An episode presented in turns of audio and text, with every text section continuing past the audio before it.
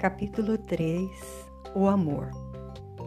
O amor é a suprema felicidade do místico, é a alma acesa em todas as dimensões da vida, é a força concêntrica do cosmo, é a luz de Deus que se expande em todas as latitudes da criação. A escola do amor é infinita, como infinito é o poder do Pai Celestial. O amor canta na força eletrostática do átomo e torna-se uma melodia universal na mecânica do cosmos.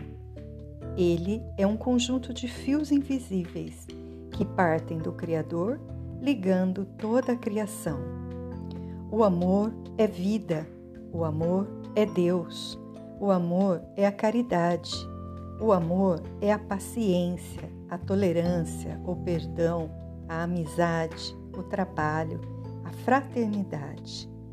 Descendo infinitamente para o mundo, o amor se manifesta no próprio instinto, impulso irresistível e misterioso que direciona os animais.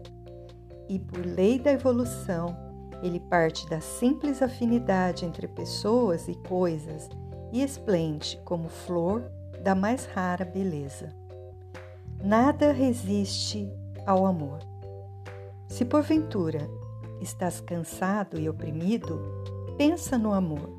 Começa com alegria a pensar nele, a vivê-lo na sua mais pura radiação, que notarás logo uma diferença no seu estado de ânimo, no seu estado psicológico. A mente mais ativa, o coração mais ritmado, e os olhos mais vivos.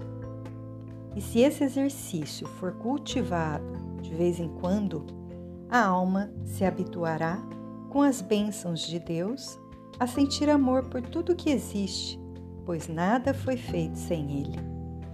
As vibrações são constituídas de sons e as emissões dos pensamentos são reconhecidas quando provêm de almas que dignificam a vida pelas portas do amor. A melodia é harmoniosa e divina.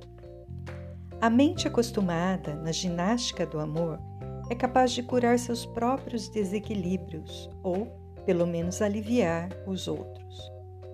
O Cristo, quando andou pela terra, foi a personificação do amor.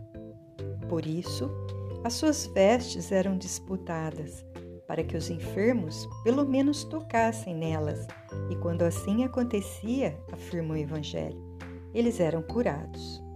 O amor lhes conferia uma profusão de fluidos superiores que a inteligência de Jesus sabia repartir com os famintos e os desesperados.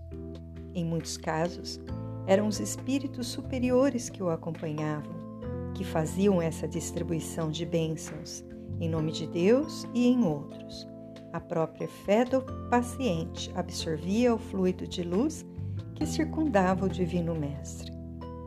Jesus valorizou a fé por saber que ela remove montanhas de imperfeições para atingir a essência da vida.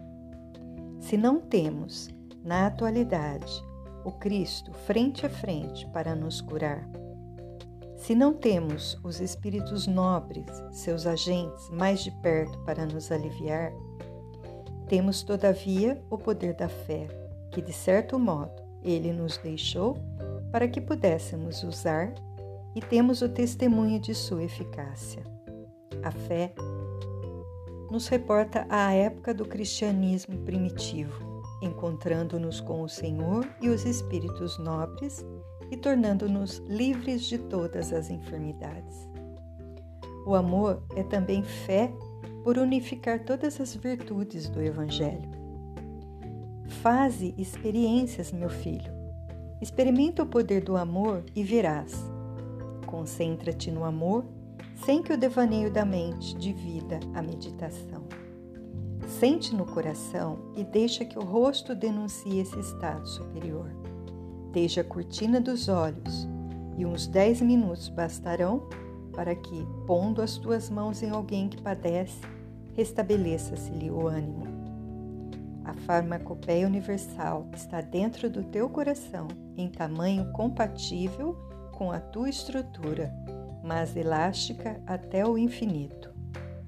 Uma mente educada opera maravilhas, e uma mente que ama é o próprio céu na terra, onde Deus habita com a presença dos espíritos puros. Nada resiste ao amor.